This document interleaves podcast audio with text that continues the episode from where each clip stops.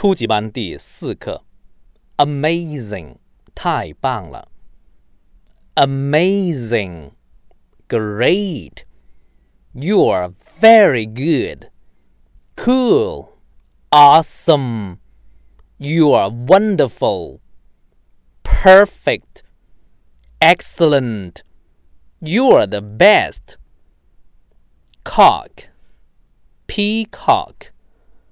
Cock. Peacock. Cockroach.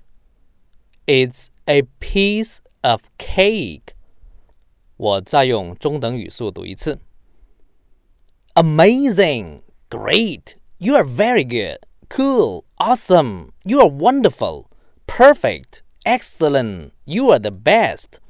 It's a piece of cake!